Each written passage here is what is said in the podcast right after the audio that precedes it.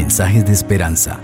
Reflexión diaria en el plan Reavivados por su palabra con el pastor Álvaro Rodríguez. El Señor Jesucristo esté en tu vida. El capítulo 23 de Primero de Samuel es nuestro texto de estudio, de lectura para esta ocasión. En él nos encontraremos con ese David que muestra un carácter diferente al de Saúl. Vamos a elevar una oración a nuestro Dios. Padre Precioso, gracias por el mensaje de tu palabra. Gracias porque este capítulo 23, sin lugar a dudas, nos llenará de ti, nos hablará del reino de los cielos y sobre todo, Señor, nos mostrará tu voluntad. Que cada persona donde quiera esté sea bendita por ti, Señor. En Cristo, quien es nuestro amante Salvador. Amén. El texto bíblico dice así. Dieron aviso a David diciendo, los filisteos están combatiendo contra Keila y roban las eras. Entonces David consultó a Jehová, ¿iré a atacar a estos filisteos? Jehová respondió a David, Ve, ataca a los filisteos y libra a Keila. Pero los que estaban con David le dijeron, mira, nosotros aquí en Judá estamos con miedo. ¿Cuánto más si vamos a Keila contra el ejército de los filisteos? David volvió a consultar a Jehová y Jehová le respondió, levántate, desciende a Keila, pues yo entregaré en tus manos a los filisteos. Fue pues David con sus hombres a Keila, peleó contra los filisteos, se llevó sus ganados, les causó una gran derrota y libró David a los de Keila. Aconteció que Abiatar, hijo de Imelech, que se había refugiado junto a David, descendió a Keila con el efod en su mano. Y le avisaron a Saúl que David había venido a Keila. Entonces dijo Saúl, Dios lo ha entregado en mis manos pues él mismo se ha encerrado al entrar en una ciudad con puertas y cerraduras. Saúl convocó a todo el pueblo a la batalla para descender a Keila y poner sitio a David y a sus hombres. Pero al saber David que Saúl tramaba algo malo contra él, dijo al sacerdote Abiatar, trae el efod. Luego dijo, Jehová Dios de Israel, tu siervo tiene entendido que Saúl intenta venir a Keila para destruir la ciudad por causa mía. ¿Me entregarán los vecinos de Keila en sus manos? ¿Descenderá Saúl como ha oído tu siervo? Jehová Dios de Israel, te ruego que me lo hagas saber a tu siervo. Jehová dijo, sí descenderá. Dijo luego David, ¿Me entregarán los vecinos de Keila a mí y a mis hombres en manos de Saúl? Jehová respondió, os entregarán. Entonces David partió con sus hombres, que eran como seiscientos, salieron de Keila y anduvieron de un lugar a otro. Llegó a Saúl la noticia de que David se había escapado de Keila y desistió de salir. David se quedó en el desierto, en lugares fuertes, y habitaba en un monte en el desierto de Sif. Lo buscaba Saúl todos los días, pero Dios no lo entregó en sus manos. Viendo pues David que Saúl había salido en busca de su vida, se quedó en Ores, en el desierto de Sif. Jonatán, hijo de Saúl, se levantó y vino a donde estaba David, en Ores y lo reconfortó en Dios, diciéndole, no temas, pues no te hallará la mano de Saúl mi padre, tú reinarás sobre Israel y yo seré tu segundo, hasta mi padre Saúl lo sabe. Ambos hicieron un pacto delante de Jehová. David se quedó en Ores y Jonatán se volvió a su casa. Después subieron los de Sif para decirle a Saúl en Gabá, ¿No está David escondido en nuestra tierra, en las peñas de Ores, en el collado de Aquila, que está al sur del desierto? Por tanto, Rey, desciende ahora pronto conforme a tu deseo, y nosotros lo entregaremos en manos del rey. Saúl le respondió, Bendito seáis vosotros de Jehová, que habéis tenido compasión de mí. Id pues ahora, aseguraos más, conoced y ved el lugar de su escondite, y quién lo haya visto allí, porque se me ha dicho que él es muy astuto. Observad pues e informaos de todos los escondrijos donde se oculta. Regresad a mí con información segura y yo iré con vosotros. Si él está en la región, yo lo buscaré entre todas las familias de Judá. Ellos se levantaron y se fueron a Sif delante de Saúl.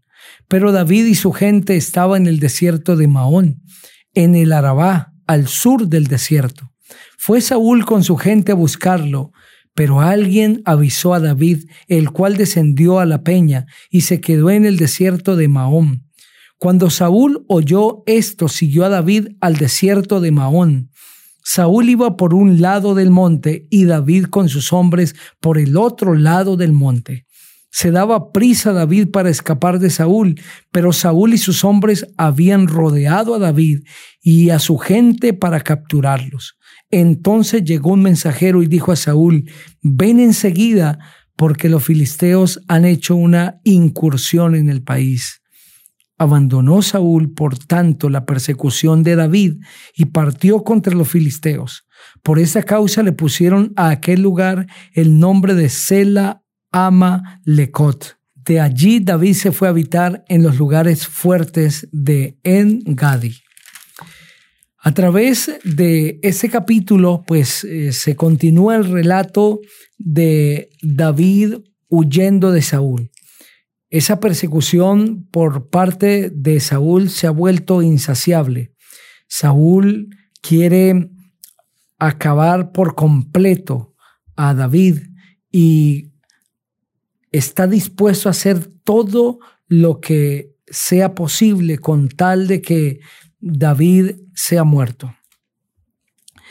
Y el texto bíblico presenta de una manera clara eh, que detrás de esas intenciones de Saúl, pues no está la mano de Dios, sino que está realmente es Satanás trabajando y haciendo que David, eh, o queriendo que David sea muerto por mano de Saúl. Hay tres asuntos importantes que quisiera resaltar del capítulo. El primero es la diferencia entre el carácter de David y el de Saúl. Mientras Saúl hace cosas sin consultar a Dios, sino como a él le parece y es sabio en su propia opinión, David no se mueve sin hacer una consulta al Señor.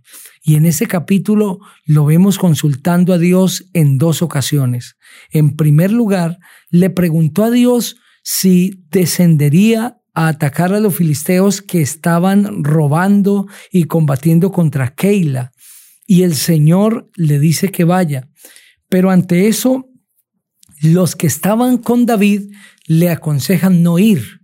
Estaban llenos de miedo. ¿Quiénes eran los que estaban con David? El capítulo 22 nos dijo que eran los afligidos, los que estaban endeudados, todos los que se hallaban en amargura de espíritu, fueron los que se unieron a David y él llegó a ser su jefe. Realmente estos hombres que se unieron a David eran aquellos que estaban insatisfechos con el reinado de Saúl. Entonces decidieron unirse a David porque veían en él esperanza de un nuevo reino. Pero estaban llenos de miedo. Y entonces le dijeron a David, no podemos ir porque ahora somos odiosos a Saúl. Y lo seremos entonces también a los filisteos. Pero David volvió a consultar a Jehová y Jehová le respondió, levántate, desciende a Keila, pues yo entregaré en tus manos a los filisteos. Y David decidió ir con sus hombres y peleó y les causó una gran derrota y libró a los de Keila. Y aquí está esta preciosa lección de David, un hombre que consultaba a Dios y a pesar del miedo siguió adelante porque Dios le dijo que sí.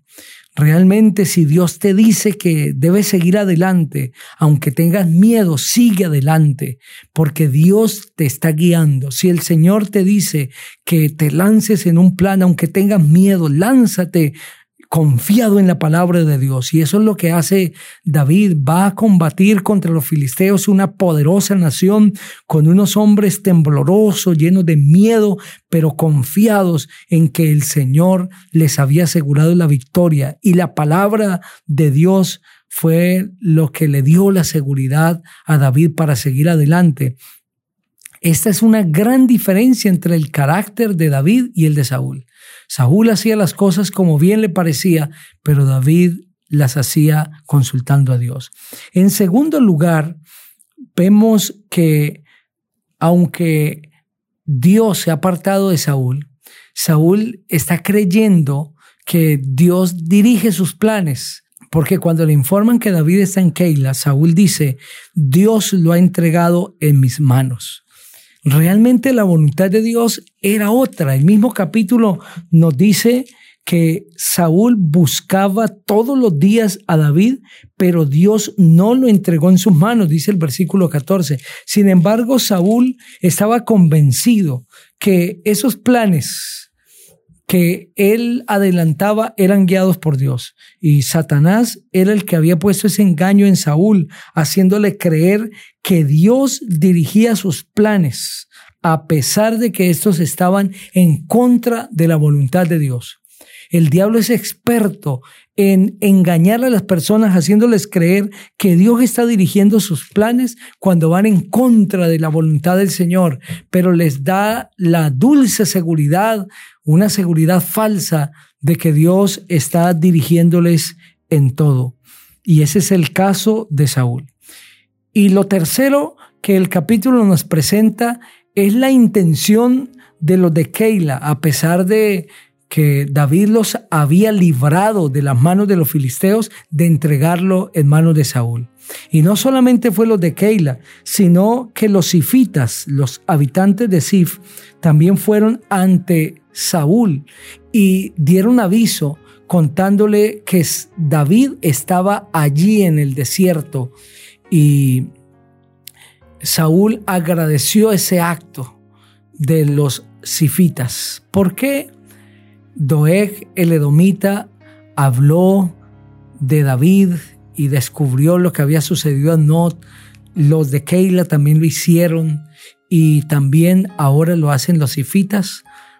Ya había sucedido la muerte de los sacerdotes de Not y los de Keila y los sifitas estaban temerosos de que le sucediera igual que a los de Not, por eso decidieron dar aviso al rey y también por complacerse al rey, por congraciarse con el rey. Algunas veces el, el diablo nos tienta a hacer cosas que están en contra de la voluntad de Dios con tal de congraciarnos con alguien importante o con tal de quedar bien frente a alguna persona, pero no debemos ir en contra de la voluntad del Señor. Antes de querer agradar a los hombres, necesitamos agradar a Dios. Quiero invitarte para que oremos.